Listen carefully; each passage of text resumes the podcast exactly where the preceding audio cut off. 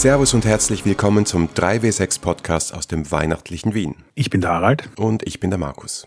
Wir reden hier über Pen und Paper Erzählrollenspiele. Und heute mit einer Pottwichteln Spezialfolge zum Thema Online-Spielen.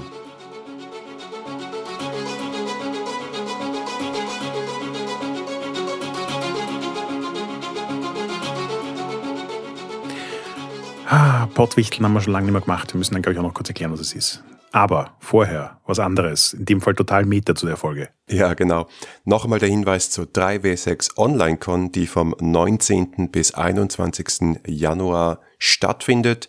Ihr könnt jetzt schon und sollt bitte auch Runden anmelden dafür. Das Trailerboard ist bereits offen. Schaut einfach auf unseren Discord für alle Informationen. Meldet euch zum Mitspielen an ab dem 8. Jänner. Ja, passend zu dieser Ankündigung, wir machen heute eine Pottwichtel-Folge. Pottwichteln ist diese wundervolle Tradition, an der wir, glaube ich, in unserem ersten Jahr schon mal teilgenommen haben. Es ist jedenfalls lange her, ja. Wo sich Podcasts gegenseitig überraschend mit Themen beschenken und dann dazu eine Folge machen. Und wir sind in dem Fall von den Schwafelhelden beschenkt worden. Genau, ich habe mir das noch angeschaut, weil ich ehrlich gesagt den Podcast noch nie gehört habe. Es ist super passend zu uns ein DSA 3 Actual Play Podcast, der sich vorgenommen hat, alle Abenteuer in der Reihenfolge ihrer Veröffentlichungen durchzuspielen. Ich gebe ja zu, wie ich das gehört habe, war ich glaube ich so zehn Sekunden Stand. Allein der Gedanke, alle existierenden DSA-Abenteuer und dann auch noch in chronologischer Reihenfolge durchzuspielen, klingt nach einer Lebensaufgabe und ich bin mir nicht sicher, ob es eine angenehme Lebensaufgabe ist ich weiß auch nicht, ob die Lebensspanne ausreichend sein wird eines Menschen. Aber äh, also wenn, wenn sie das schaffen, hat es eine totale Faszination für mich. Also äh, das äh, Respekt, Hut ab. Ja. Unsere Themenvorschläge gingen übrigens an den Organisator des Ganzen, an den nerdigen und niveauvollen Trash Talk. Die Themen werden wir jetzt nicht verraten, weil die Folge noch nicht draußen ist, zumindest nicht, als wir das aufnehmen. Aber wir haben zwei Themen gekriegt und uns für eines entschieden. Themenvorschlag Nummer eins ist das nämlich, ist digitales Pen and Paper, Klammer Discord, D&D Beyond, Tablets mit Karten etc. noch Pen and Paper? Geht dabei etwas verloren oder ist es sogar besser? Was sind Vor- und Nachteile davon? Und wir haben uns gegen Themenvorschlag 2 entschieden, wie wird Pen and Paper als Hobby in den Mainstream-Medien dargestellt und warum trägt es zum Erfolg des Hobbys bei oder verklärt es das Bild davon. Wenn ihr das diskutieren möchtet, können wir da gerne auf Discord oder irgendwie so einen Thread aufmachen. Ja, wobei ich glaube ja auch, dass es durchaus Überschneidungen zwischen diesen beiden Themen geben wird. Also ich glaube nicht, dass du heutzutage digitales Rollenspiel Pen and Paper besprechen kannst, ohne auch auf die Darstellung in Mainstream-Medien einzugehen. Oder zumindest, ähm, was das für Auswirkungen aufeinander hat. Aber dazu kommen wir noch. Ja, kommt davon, wie du Mainstream definierst. Oh, yes. Erste Runde eingeläutet. okay, aber unser eigentliches Thema war digitales Spielen. Ich glaube, wenn ich die Frage lese, dann habe ich das Gefühl, es sind eigentlich zwei Themen. Nämlich einerseits digitale Tools am Tisch, also wo man immer noch Angesicht zu Angesicht am Tisch beieinander sitzt, aber man nutzt halt Tablets oder Projektoren oder Laptops oder was auch immer. Und das andere das Spielen übers Internet. Hast du es auch so gelesen? Ich verstehe vollkommen, wie man dazu kommt, es so zu lesen. Ich habe auch einfach das Gefühl, das kommt aus unserer persönlichen praktischen Erfahrung. Ich glaube auch nicht, dass es rasend viel Sinn macht. Dass, also klar, man kann es auf eins von beiden einschränken aber das geht halt an der äh, Realität des, des Spielerlebnisses vorbei, weil es gibt nun mal die beiden Richtungen. Du kannst am Tisch mit anderen Leuten gemeinsam spielen, dann sind digitale Tools etwas, das dieses Spielerlebnis verbessern, erweitern, verändern kann. Oder du spielst online, dann kannst du sowieso nicht ohne Tools. Und es sind aber in beiden Fällen meiner Meinung nach nicht die gleichen Tools. Es sind unterschiedliche mhm. Tools und damit sind es auch unterschiedliche Themen, über die man reden muss. Ja, genau. Also ich glaube, digitale Tools sind fast so alt wie Rollenspiele oder so alt wie digitale Tools halt zur Verfügung stellen. Ich habe heute mal nachgelesen, dass das erste Character Sheet für D&D auch eine Fanproduktion war. Also in der ersten Box lag da nichts bei oder war auch nichts vorgeschlagen, sondern da mussten sich halt alle selber Notizen machen, zumindest war das so gedacht. Und der erste Charaktergenerator auf Basis von irgendeinem Programm war dann nicht lange danach, ich habe jetzt nicht rausgefunden in der schnellen Recherche, wann das war oder wo das war, aber ich glaube, ich nutze die mindestens seit den Nullerjahren. Hm. das zweite, was so die Killer-Applikation ist und bis heute viel diskutiert wird. Siehe auch zurück in, glaube ich, Staffel 2 hatten wir Folge mit den Kollegen von Dungeon Fog, ist halt Map-Tools. Ne? Also wenn du ein Spiel spielst, das Karten braucht oder dem Karten helfen, seien es Battle Maps oder seien es Landkarten, dann ist es natürlich wahnsinnig viel einfacher, das mit einem Computer zu zeichnen oder gar zu generieren. Was ich ja auch schon immer spannend fand, weil ich kann mich erinnern, wie ich angefangen habe mit D&D, war ich irgendwie so an diesem Punkt, wo ich verliebt war in die Idee von taktischen Kämpfen und Miniaturen und dreidimensionalen Landschaften. Ich meine, ich war auch in einem Lebensabschnitt, wo ich mir nichts davon leisten konnte, aber der Gedanke war so total verlockend. Und je länger ich diese Sachen dann gespielt habe, desto mehr habe ich realisiert, dass ich taktischen Combat persönlich eigentlich sehr langweilig finde. Aber trotzdem, diese haptische und, und räumliche Komponente und dieses Rausholen aus der Fantasie und, und greifbar machen fand ich immer schon extrem spannend. Deswegen fand ich es auch sehr, sehr faszinierend, wie dann die ersten Computerspiele aufgetaucht sind, die auf Rollenspielen, also Pen-and-Paper-Rollenspielen basiert haben und plötzlich war das, was in deinem Kopf nur existiert hat, irgendwie so anschaubar. Und ich habe damals definitiv schon davon geschwärmt, wäre das nicht genial, wenn man irgendwie so keine Ahnung, du sitzt mit der Virtual Reality Brille am Tisch und siehst die Sachen vor dir mit Animation oder du kannst es dir leisten, total elaborate 3D-Landschaften hinzustellen mit Figuren und das alles dort herumzuschieben und so weiter. Dieser Gedanke, digitale Tools mit dem Spielen am Tisch zu verbinden, um mehr rauszukriegen, als man ohne diesen Tools rauskriegt, war, glaube ich, schnell und, und, und immer schon da. Und gleichzeitig hat es aber, wenn ich jetzt zurückblicke, wirklich lange gedauert, bis wir dorthin gekommen sind.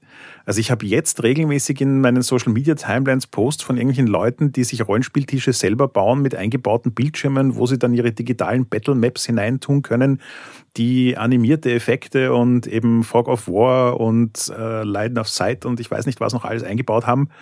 Und dann verwenden sie irgendwelche Minis mit eingebauten Chips, damit das System weiß, welche physische Figur da gerade wo am Bildschirm steht und lauter diese Dinge. Alles, was mein 15-jähriges Ich unglaublich geil gefunden hätte, ist jetzt da. Aber jetzt ist halt 30 Jahre später. Und das ist, das ist schon viel Zeit. Ich hätte damals nicht gedacht, dass das noch so lange brauchen wird. Ja, das stimmt.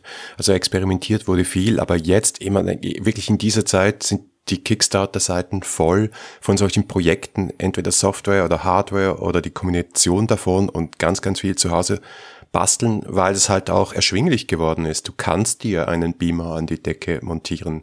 Du kannst dir, wenn du ein bisschen mehr Geld in die Hand nimmst und handwerkliches Geschick hast, diesen OLED-Tisch bauen und die Tools, die Software dafür gibt's wirklich auch für wenig Geld zu haben und vor allem bedienbar. Es ist nicht mehr so, dass du irgendwie ein CAD-Tool oder ein, ein Layout-Tool beherrschen musst, um eine Karte zeichnen zu können, die nachher auch anwendbar ist.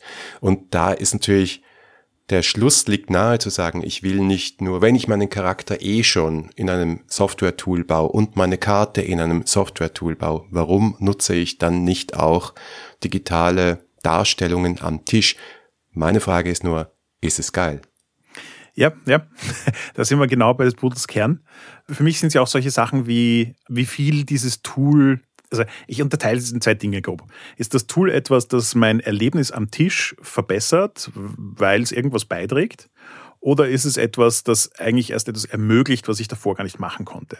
Also für mich ist so quasi, ich habe einen Fernseher oder einen Beamer und da kann ich eine digitale Battle Map mit Animation darstellen und ich kann meine Mini reinstellen und die Karte weiß, dass die Mini dasteht. Das ist etwas, das es davor einfach nicht gab. Das ist ohne dem nicht möglich und macht damit sozusagen natürlich das Spielerlebnis potenziell ein anderes und ein immersiveres. Also auch diese ganzen Tools rund um Soundscape und so weiter. Also du kannst heutzutage eine wirklich multimediale Erfahrung draus machen, am Tisch zu spielen. Ist es das die Sache wert? Weiß ich nicht. Ich glaube, wir sind gerade so in dieser Phase, wo wir die ersten, die erste Generation an Rollenspiel-Nerds haben, die wirklich gutes Einkommen haben, die sich leisten können, alle diese Sachen zu kaufen, zu bezahlen, nach Hause zu stellen und auszuprobieren. Und ich glaube auch, dass wir alle quasi Spielzeug verliebt genug sind, dass, dass uns das Freude macht. Ob es das wirklich besser macht, weiß ich nicht. Ich glaube, das werden wir auch erst in 10, 20 Jahren beantworten können. Ja. Vor allem ist halt gleichzeitig auch die Zeit, wo du Baldur's Gate 3 auf deinem Computer spielen kannst ja. oder auf deiner Playstation spielen kannst. Wo du dann diese immersive Erfahrung hast, aber halt nicht die Gruppenerfahrung. Beziehungsweise du hast die Gruppenerfahrung, aber wieder in einem anderen Medium. Und die Frage ist, nähern sich diese beiden Dinge dann irgendwann so an, dass sie fast dasselbe sind und dass es austauschbar wird? Und ist das dann gut? Also für mich, ich äh, frage schon so suggestiv, ja, für mich ist es je länger, je weniger Brimborium am Tisch geworden. Also mhm. je mehr ich die Möglichkeiten hatte, paradoxerweise, desto weniger habe ich sie genutzt. Vielleicht noch Soundscape, das war ein gutes Beispiel, habe ich mir vorher gar nicht überlegt, aber selbstverständlich ist es einfacher, statt wie vor 20 Jahren eine CD zu brennen, die dann 50 Mal abgespielt wird, halt ein kleines Soundboard auf dem Handy zu haben, dass du dann über Bluetooth, über deine Wohnzimmeranlage abspielst. Das ist super angenehm und möchte ich auch nicht mehr missen. Aber Natürlich spiele ich, spielen wir Spiele, die wahrscheinlich taktische Positionierung und Karten und Miniaturen eher nicht brauchen. Also das ist schon mal vom Tisch. Aber selbst die anderen Sachen, also keine Ahnung, ich habe letztens, ich glaube, war auch ein Kickstarter, habe ich irgendeine Werbung gesehen für so einen digitalen GM-Screen, äh, einen Spielleitungsschirm. Also abgesehen davon, dass die UX davon grausig war und ich mir gedacht habe, wie kann man so was Hässliches machen im Jahr 2023, denke ich mir auch, mh, mm, nein, weißt du was, ich, ich spiele sowieso am liebsten ohne SL-Schirm, weil ich möchte möglichst wenig Hindernisse haben, möglichst wenig Zeug, das zwischen mir und der restlichen Spielrunde steht. Ich möchte den puren Fokus aufs Gespräch haben und alles, was ich selbst auch früher gemacht habe mit Handouts und Bildern und Karten und irgendwelchen Objekten noch, irgendwelchen Props, das will ich eigentlich gar nicht mehr, weil es hat das Potenzial, immersiv zu sein, es hat auch das Potenzial, dich rauszureißen, weil dann bist du irgendwie am Tisch und fummelst mit dem Zeug herum, statt dich im gemeinsamen Vorstellungsraum aufzuhalten. Ja, Markus, du hast mir jetzt so viele Überleitungen gelegt. Das wird jetzt ein langer Rant. Sorry für diesen Exkurs. Ich weiß genau, welche Meinung du für diese Kickstarter, äh, welche Werbung du für dieses Kickstarter-Projekt meinst. Die hatte ich auch in Masse in meiner Timeline. Bei mir ist das Spannende, dass ich jetzt gerade mit einem Projekt involviert bin, das im Prinzip was sehr Ähnliches macht. Also wir versuchen Software zu entwickeln für Leute, die am Tisch ihre Rollenspielabenteuer einfacher, bequemer und weniger Aufwand äh, managen wollen. Und das ist natürlich nicht unähnlich zu dem, was dieser Digital Jam Screen tut. Der Hauptunterschied ist, glaube ich, der, bei uns im Startup ist uns klar, dass die User Experience ein ganz wichtiges Ding ist. Aber so wie du gesagt hast, alle Tools für Rollenspiele, die in den letzten 30 Jahren so rausgekommen sind, waren halt am Ende des Tages eigentlich immer Fanprodukte. Das waren Sachen, wo Leute sich hingesetzt haben und gesagt, ich will das haben und ich mache das jetzt. Und damit war dass das Ding gut ausschaut, halt immer so der letzte Punkt auf der Liste. Und ich, das war ja auch bei D&D, finde ich, sehr gut zu beobachten. Also D&D versucht, glaube ich, seit den 2000ern digitale Tools rauszubringen. Und es hat mindestens vier Generationen an Tools gegeben, die echt schrecklich waren. Und jetzt langsam sind sie so an diesem Punkt, wo die Dinger halbwegs funktionieren, besser ausschauen, noch irgendwie Sinn ergeben. Aber äh, das ist eine lange Reise und genauso wie quasi User Experience und Rollenspielbücher ein riesiges Thema ist, wird das halt auch immer mehr bei Rollenspielsoftware ein Thema. Und was mich an diesem Kickstarter so unendlich fasziniert hat, ist, so wie du sagst, ich finde auch, es ist eigentlich eine hässliche Software. Das heißt, sie erfüllt eine Funktion. Wenn du die Funktion brauchst und damit leben kannst, dass es nicht angenehm zu benutzen ist, dann ist alles gut. Dann hast du sozusagen das, was du brauchst. Und das schränkt aus meiner Perspektive schon mal die Menge an Leuten, die das haben wollen, ein. Und trotzdem hat das Ding noch immer 200.000 Euro gemacht oder so. Du merkst einfach solche Sachen, und ich meine, wie nischig wird's, ja, ein digitaler GM-Screen. Rollenspiel ist schon an der Grenze zum Mainstreaming, da dann sozusagen die Subsection an Leuten, die einen digitalen GM-Screen haben wollen. Und du machst mit sowas noch immer 200.000 Euro. Also das ist, du merkst einfach mittlerweile, fangt Geld an, in Rollenspielen drin zu sein. Und da ist, finde ich es wirklich interessant zu beobachten, was für eine Auswirkung das eben auf digitale Tools haben wird. Weil, dass die gut funktionieren, schön ausschauen und so weiter, ist halt alles letzten Endes eine Frage von, was steckt an Ressourcen drin. Ich gebe offen zu, ich habe ja auch Dungeon Fog total unterschätzt. Das ist heute ein Unternehmen mit Angestellten, das einen Umsatz hat und das funktioniert. Und wir haben damals das Interview gemacht und ich habe gedacht, wow, was für ein Enthusiasmus, wird sicher cool. Ich wünsche euch viel Glück habe nicht gedacht, dass es so aufgeht. Insofern ist der Markt sicher da. Ja, absolut. Ja, und das andere ist, weil du gemeint hast, dass für dich die digitalen Tools immer weniger geworden sind. Und ich verstehe vollkommen, was du meinst. Und ich habe das Gefühl, das ist so eine totale Begleiterscheinung von der Art und Weise, wie wir heutzutage Rollenspiele segmentieren und begreifen. Und im Speziellen in unserem Fall, weil Spiele, die einen starken Fokus aufs Narrativ legen, brauchen meistens nicht rasend viel Tools. Also ja, ein Character Keeper ist total praktisch, weil du dann einen Überblick hast, wie was wo wann und quasi alle das zentral abspeichern können. In vielen dieser Spiele hast du halt auch noch einen Randomizer wie Würfel oder Karten ziehen müssen oder sonst irgendwas. Wenn du sowas digital abbilden kannst, ist es vor allem fürs Online miteinander spielen praktisch. Aber am Tisch brauchst du all diese Dinge eigentlich nicht. Am Tisch kannst du dich ganz auf die Konversation fokussieren. Und die Konversation ist ja auch das Wichtige, weil es um die Interaktion mit den anderen Menschen geht. Und da gibt es eigentlich keine Tools, die das besser machen oder zumindest nicht in einem Ausmaß, in dem sie dich nicht auch ablenken davon. Also ich habe das Gefühl, bei, bei unserer Nische an Erzählerrollenspielen ist die Diskussion eigentlich nicht Tools am Tisch und Tools online, weil Tools am Tisch ist irgendwie für mich so ein, ein, ein fast ein Nicht-Thema. Also ich will jetzt nicht sagen, dass Leute das nicht auch für unsere Art von Spielen am Tisch verwenden, aber eigentlich brauche ich es nur, wenn ich online spiele, weil es dort halt anders nicht geht. Und am Tisch komme ich problemlos ohne irgendeine Form von digitalen Tool aus. Und je weniger Hilfsmittel ich verwenden muss, desto besser. Aber das ist halt diametral Gegenteil zu einem Spiel wie D&D. Also in dem Moment, wo du tatsächlich bei so traditionellen Spielen bist, die auch mit Battlemaps arbeiten oder wo du viel an Spielmaterial brauchst. Also wenn du ein Spiel hast, wo jeder Charakter mit einem 70 Karten Spelldeck daherkommt und wo es eben eine, eine Sache ist, dass du ähm, plötzlich die Möglichkeit hast, online deine eigenen Minis zu gestalten und die 3D drucken zu lassen. Und die schauen halt genauso aus wie dein Charakter, sondern und sind nicht nur so eine generische Darstellung. Und dann kannst du diese Mini auch verwenden, weil ja ein Spiel ist, das Battle Maps hat. Das sind alles so Sachen, wo ich sage, also digitale Tools verändern die Art des Spiels, je nachdem, welche Art von Rollenspiel es ist, schon ziemlich dramatisch. Wir sind halt einfach in einer Nische, in der wir kaum irgendwelche dieser Tools brauchen und wenige davon unser Leben wirklich besser machen. Siehe Soundboard, das macht einen Unterschied, keine Frage. Aber ich bräuchte zum Beispiel jetzt, wenn ich mal die meisten PBTA-Spiele anschaue, da habe ich vielleicht vier Seiten an Handouts für den Spieler, wo alles drauf ist, was der an Regeln jemals braucht oder die jemals an Regeln braucht.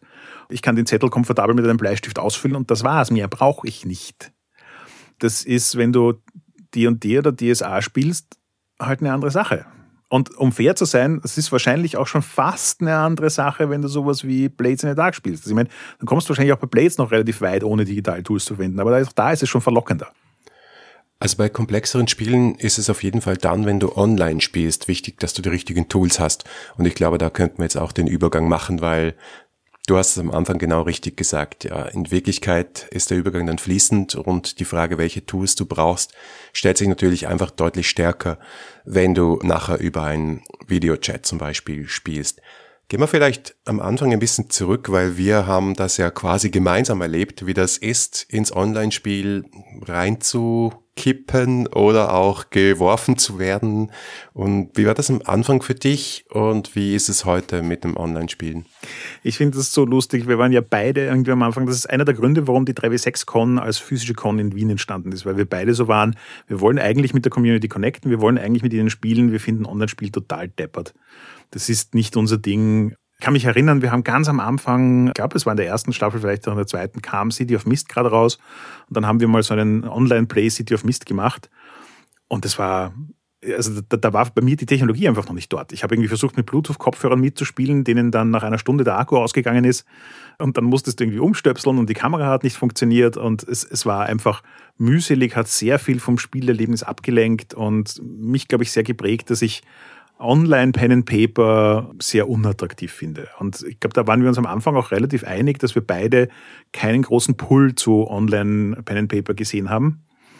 Und dementsprechend wollten wir halt eine Con machen, wo wir die Leute physisch sehen zum Spielen. Ja, voll. Es kommt einfach noch dazu, dass wir beide den ganzen Tag vorm Rechner sitzen. Mhm. Ja. Und das nicht unbedingt so der Energiebringer ist, dann nochmal zwei Stunden vorm Rechner zu sitzen. Und wenn, dann spiele ich halt vielleicht eher ein Videospiel, wo dann die Immersion sehr hoch ist und die Konzentration vielleicht auch auf andere Weise gebunden wird. Also ich hatte am Anfang, aber ich glaube, das ist auch eine Frage der Technik und des Lernens, wie es geht.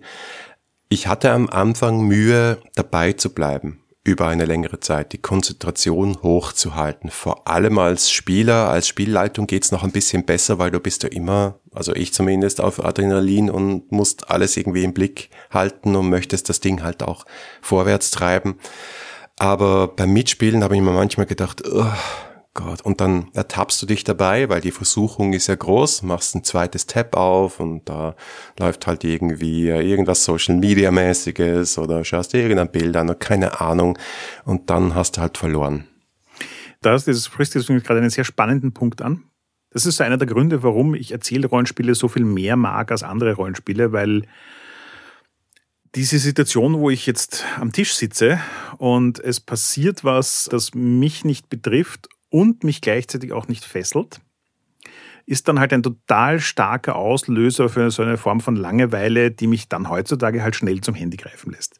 Und das ist so ein bisschen der Grund, warum ich taktische Kämpfe nicht mag. Weil ähm, wenn ich in einem System drin bin, wo jeder fünf Minuten für seinen Zug braucht in einer Kampfrunde und du hast fünf Leute dort sitzen und das heißt, 30 Minuten lang passiert nichts, was dich wirklich betrifft, und in Wirklichkeit ist es auch narrativ, also für mich persönlich jetzt narrativ nicht interessant, ob der den Hieb von oben oder unten gemacht hat. Dann löst das bei mir total schnell aus, dass ich am Handy bin und äh, abgelenkt bin. Und dann bin ich raus aus dem Spiel und dann muss ich wieder reinkommen. Taugt mir nicht. Das ist bei mir bei Erzählrollenspielen anders. Da geht es ganz oft um, um eine Form von menschlichen Drama, das mich einfach fesselt, auch wenn ich nur zuhöre. Das heißt, da bin ich auch gern dabei, wenn andere gerade was tun, was mich nicht betrifft. Mein faszinierendes Erlebnis mit Online-Spielen ist, und ich glaube, da haben wir ja beide so ein bisschen die Erfahrung gemacht, wir spielen definitiv lieber mit Kamera an als ohne Kamera.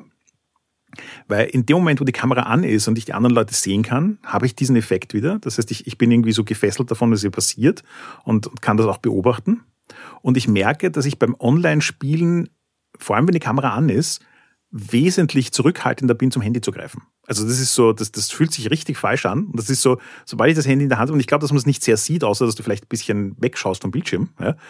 Aber ähm, es fühlt sich richtig falsch an und ähm, ich versuche das dann zu vermeiden und mache das nicht. Und dieses, es fühlt sich richtig falsch an, habe ich am Tisch interessanterweise nicht. Hm. Und das fand ich äh, ein sehr faszinierendes Erlebnis beim Online-Spielen. Ja, wir wurden ja dann gezwungen, das zu können oder zu lernen durch die Pandemie. Und nachträglich muss man sagen, es hat natürlich uns, der 3W6 Community, sehr geholfen in der Zeit. Es sind neue Leute dazugekommen, die vielleicht die Barriere zu irgendwem nach Hause zu gehen, ins Wohnzimmer, um Rollenspiel auszuprobieren oder zu einer Con zu gehen, für die, die das einfach zu hoch war. Das heißt, das war ein spannendes Erlebnis, mit neuen Leuten zu spielen. Das zweite, was einfach unschlagbar ist am Online-Spiel, ist, du musst nicht deine Gruppe von Spielenden, die du kennst, überzeugen, ein Spiel zu spielen, sondern du sagst, ich möchte dieses Spiel spielen und du wirst jedenfalls bei uns in der Community drei, vier Leute finden, die das auch spielen wollen, weil du hast einfach einen größeren Pool zur Verfügung und kannst schnell einen Termin ausmachen und dann einfach losspielen. Das ist einfach unschlagbar.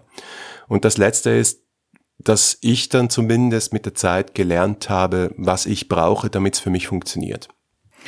Zu den Punkten von vorhin noch. Ich fand das auch für mich einen sehr spannenden Erkenntnisprozess, dass immer Leute finden zu können, die mit Begeisterung sagen, uh ja, das wollte ich schon immer mal spielen, einen riesen Unterschied fürs Spielerlebnis macht. Ich hatte davor einfach keine Wahrnehmung dazu. So wie du sagst, das war so dieses, du hast deine Spielegruppen, dann fragst du halt, gibt es Interesse und dann hast du halt manchmal enthusiastisches bei ihnen und manchmal hast du halt mehr so, ja, okay, machen wir das halt mal. Und der Enthusiasmus, mit dem Leute ein Spiel angehen, macht so einen Unterschied für die Qualität des Spielerlebnisses. Gerade bei Erzählrollenspielen. Weil wenn jemand mit Begeisterung in einem Thema drin ist also jetzt nicht Thema im Sinne von Erzählrollenspiel, sondern Thema des spezifischen Spiels, dann ist einfach auch sozusagen das, was er liefert an Input, an Kreativen, was die Person an, an Input bietet, so viel großräumiger. Es ist einfach so, wenn du keinen Enthusiasmus hast, dann, dann ist das, was kommt, meistens kleiner, weniger bombastisch, vielleicht manchmal auch weniger detailaufgeladen, weil die Leute halt einfach keine Perspektive dazu haben. Und ich hätte das davor in keinster Weise benennen können. Das, das wäre mir nicht in den Sinn gekommen, das als einen Faktor zu benennen. Und seit ich es dann beim Online-Spielen erlebt habe, fällt es mir halt auch quasi schmerzlich in der Realität auf. Deswegen bin ich halt mittlerweile auch so ein riesengroßer Fan von den physischen Cons geworden, egal ob es die 3W6-Con oder andere spielspezifische Cons sind. Weil wenn man mit anderen Leuten am Tisch spielen kann, die ein ähnliches Level an Enthusiasmus hinlegen, ist das einfach ein geiles Erlebnis. Du hast einfach einen ganz anderen Buy-in. Und ja. das ermöglicht dann halt auch Dinge, die offline halt auch nicht möglich gewesen wäre, wie zum Beispiel, ich denke an die World Wide Wrestling Kampagne zurück. Zehn Abende, zehn Wochen lang Drop-in, Drop-out mit 15, 16 verschiedenen Leuten und am Schluss irgendwie 16 verschiedenen Leuten gleichzeitig. Also das kannst du logistisch einfach nicht stemmen, wenn du es nicht online machst. Und ich glaube, da war dann der Punkt spätestens, wo ich gemerkt habe, ja, cool, du musst dieses Medium für dich selber einfach mit seinen Stärken nutzen und versuchen, mhm. die Schwächen mit den eigenen Regeln, die du für dich selber setzt, zu umgehen oder zumindest abzuschwächen. Wie, keine Ahnung, eben, Kamera muss an sein oder lieber kürzer spielen, dafür öfter und dafür ganz fokussiert. Also da kann die Langeweile auch nicht aufkommen, wenn du sagst, wir spielen exakt zwei Stunden, mhm. wir beginnen um sieben und wir hören um neun auf, egal was passiert, wir spielen dafür nächste Woche weiter. Und wenn wir kein, nicht weiterkommen und keine Lust haben, ja, dann sagen wir, gut, das war's für heute, wir sehen uns nächste Woche. Und wenn vier Leute zwei Stunden Auto gefahren sind zu dir nach Hause, um noch zu machen, dann ist die Hürde dafür riesig. Aber wenn du einfach nur den Rechner aufgedreht hast, dann kannst du auch sagen, ja, Open Door Policy, ich gehe jetzt, danke, ciao. Und das ist super. Ja, voll. Äh, kleine Anekdote am Rande. Ich habe das Gefühl, du hast das mit der Spiellänge einer Session schon irgendwie länger am Radar als ich. Ich kann mich nicht erinnern. Ganz am Anfang, bevor wir den Podcast angefangen haben, wo wir uns kennengelernt haben und versucht mal ein bisschen miteinander zu spielen, hast du damals, ich glaube, das war eine Cthulhu-Runde und da hast du die Sessions irgendwie so angesetzt, dass sie zwei oder drei Stunden lang waren. Und ich bin noch so ganz aus diesem Mindset von traditionellen Rollenspielen gekommen und gedacht, was ist denn das? Also ich meine, was, was soll man in zwei Stunden spielen? Das ist doch vollkommen sinnbefreit.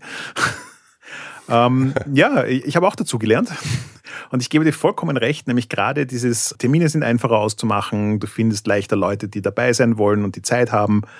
Und wenn du dann online spielst und selbst wenn jemand quasi dabei ist in der Session und in der Mitte sagt, Frau Leute, ich bin heute einfach zu müde, es tut mir leid, und wieder geht, ist das nicht das Ende der Welt, ja, weil dann äh, findest du halt schnell den nächsten Termin und eben auch wenn du nur zwei Stunden gespielt hast, dann spielst du halt das nächste Mal wieder zwei Stunden. Es ist es hat schon einige Vorteile, online zu spielen. Und da bin ich auch eigentlich der Pandemie sozusagen recht dankbar, dass sie uns gezwungen hat, diese Lernkurve zu machen. Weil wir mussten definitiv uns äh, anfreunden damit. Wir mussten definitiv lernen, wie das alles am besten funktioniert. Und jetzt, wo wir das gelernt haben, möchte ich es aber auch wirklich nicht mehr missen. Also ich, mein Leben braucht beides. Ich brauche Online-Spiele, ich brauche am Tisch spielen. Das ist beides was, was ich wertvoll finde. Genau, das Tischspielen ist zum Glück wieder zurück und da bin ich sehr froh darüber.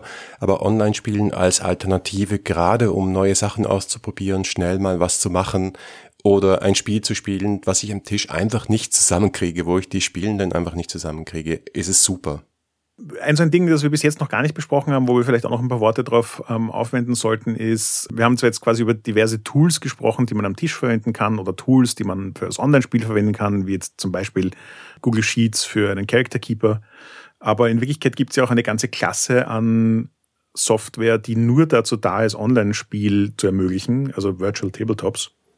Und da gibt es auch gar nicht so wenige davon mittlerweile. Roll20 ist mhm. vermutlich so der bekannteste. Aber es gibt mittlerweile eine breite Auswahl an Tools.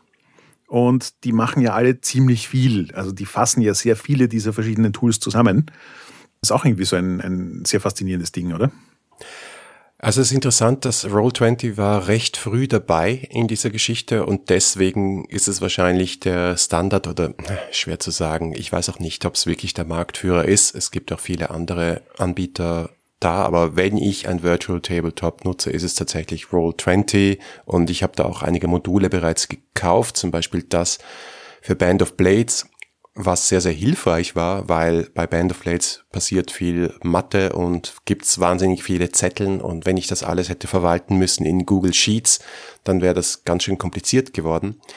Ich tendiere dazu auch mittlerweile eher Minimalismus zu fahren, wenn ich kann. Also, wie du gesagt hast, Google Sheets als Character Keeper, also vielleicht zur Erklärung für diejenigen, die den Begriff nicht kennen. Ein Character Keeper ist einfach eine Sammlung von Character Sheets in Form von einem Google Sheet, also quasi eine Excel-Tabelle, die vielleicht so ein paar Berechnungen dabei hat, damit äh, die Dinge leichter sind. Dann kann man dazu noch Regeln, wie zum Beispiel Moves bei PBTA-Spielen dazugeben, eine Übersicht über die Orte, NSCs und so weiter. Das ist einfach eine Notizsammlung für alle im Spiel, die für alle im Spiel zugänglich ist. Also das ist für mich wahnsinnig praktisch so kann ich mich nämlich dann auch hier auf das Gespräch, will heißen auf dem Videocall, konzentrieren.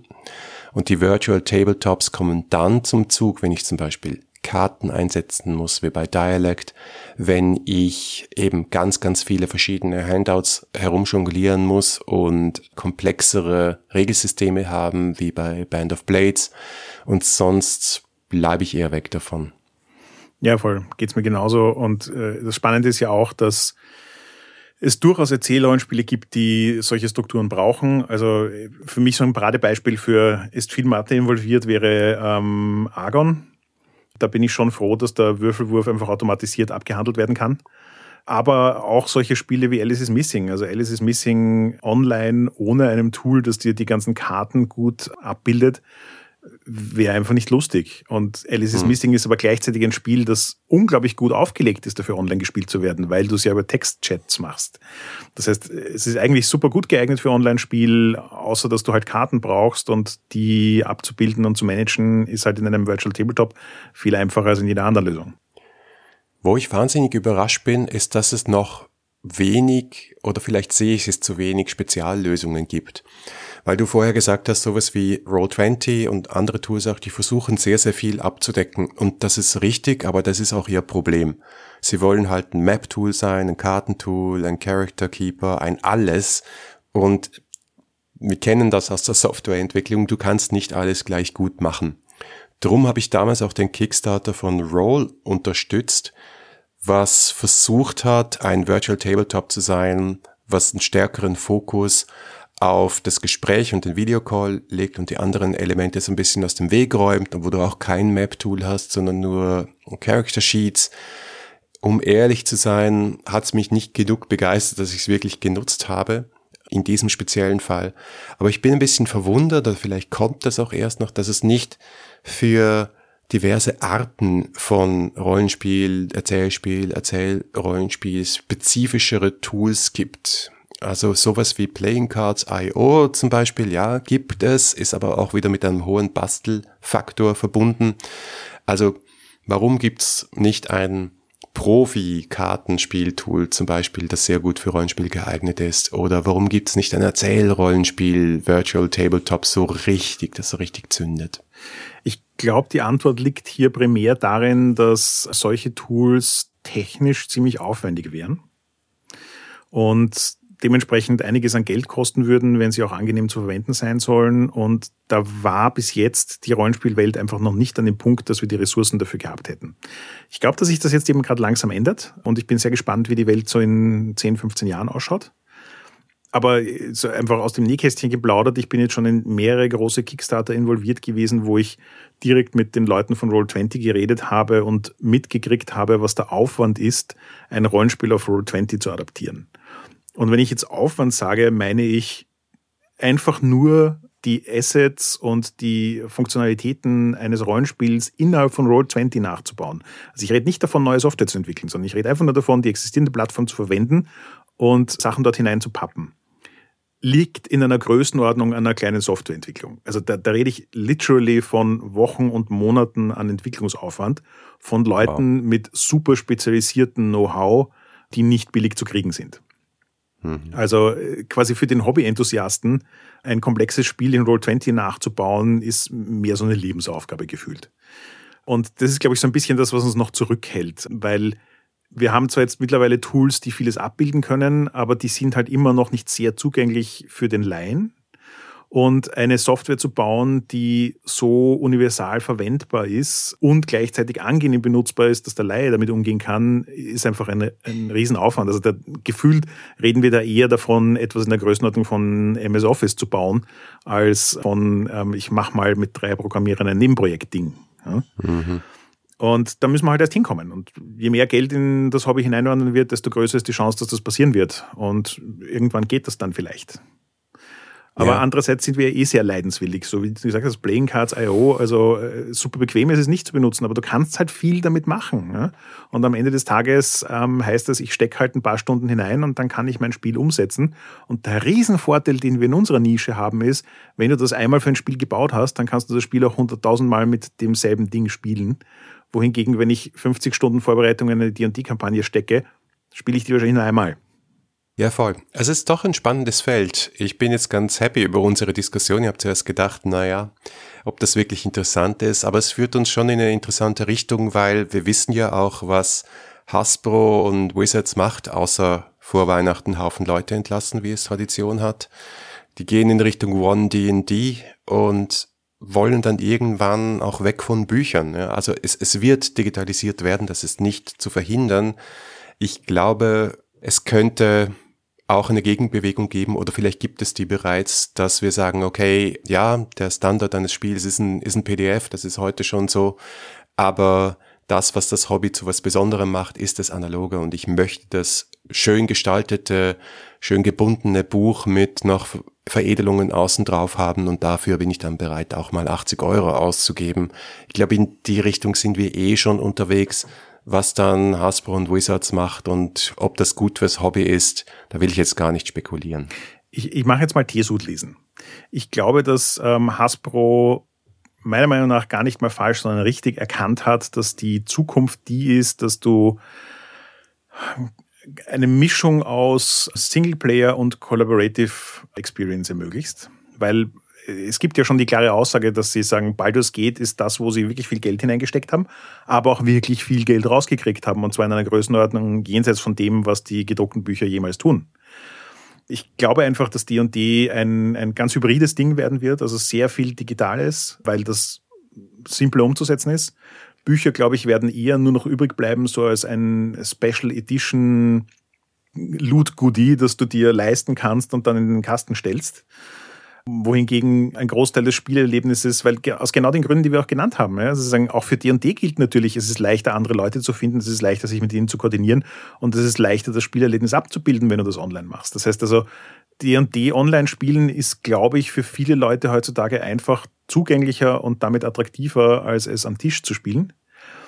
Und das wird sich in Zukunft nur intensivieren, weil je mehr Tools Hasbro da anbietet und je leichter sie das machen, desto besser ist es. Und je ähnlicher diese Online-Play-Experience zu der Computerspiel-Experience wird und je leichter da der Übergang zwischen den beiden ist, desto mehr wird das auch so ein One-D&D-Ding werden. Ja, du kannst dann halt irgendwann mal deinen Charakter in, in Baldur's Gate 7 bauen kannst ihn dann quasi exportieren für deine Tabletop-Kampagne, spielst ihn dort in einem Tabletop-Online-Abenteuer und dann überträgst du diese Veränderungen, die dort passiert sind, mit dem Charakter wieder zurück in Baldur's Gate und spielst dort weiter, wenn du alleine was spielen willst. Also das, das ist, glaube ich, so die Richtung, in die sie gehen wollen und ich glaube auch, dass sie damit gar nicht falsch liegen, was D&D betrifft. Ich glaube nicht, dass es die Nische ist, in der wir uns bewegen. Ich glaube, unsere Nische wird tendenziell immer analoger werden, weil, da, weil es einfach das Differenzierungsmerkmal ist. Ähm, das Spannende sind die Menschen und das, was die Menschen tun und nicht sozusagen eine Computerspiel-Experience zu emulieren. Aber ja, ich bin gespannt. Also mein Tesut lesen ist, ich glaube, dass sich die Rollenspiel-Community so ein bisschen mehr separieren wird in Leute, bei denen der Unterschied zwischen Online und Offline geringer wird und die Leute, die sagen, nö, nö, Offline ist das einzig wahre. Ja, da kann ich mitgehen. Ich glaube, das ist sicher der Weg, den Hasbro einschlägt und ich glaube, viele werden mitgehen und einige werden sagen, nein, back to the roots. Wir haben kürzlich über Oldschool gesprochen. Ich glaube, das wünscht sich auch viele Rollenspiel wie früher und ich glaube nicht, dass das jemals ganz weggehen wird. Es wird einfach durch diese multimediale Erfahrung ergänzt werden und das ist schon heute so, wird sicher noch intensiviert werden es ist trotzdem noch Pen and Paper, um die Frage von ganz am Anfang zu beantworten. Für mich ganz klar, ja, es ist Pen and Paper. Ich finde es ja auch sehr lustig. Ich habe ja mein halbes Leben einfach immer nur Rollenspiel gesagt und in den letzten 10, 15 Jahren ist das, hat sich der Name geändert auf Pen and Paper, weil die jüngere Generation offensichtlich diesen Unterschied zu virtuellem Spiel oder zum digitalen Spiel, zum Videospiel, zum Videorollenspiel machen möchte, weil das für sie das Normale ist. Also ja. Pen and Paper ist sozusagen das Besondere. Darum glaube ich eben auch nicht, dass das Spielen am Tisch weggeht, weil das macht Pen and Paper aus. Amen.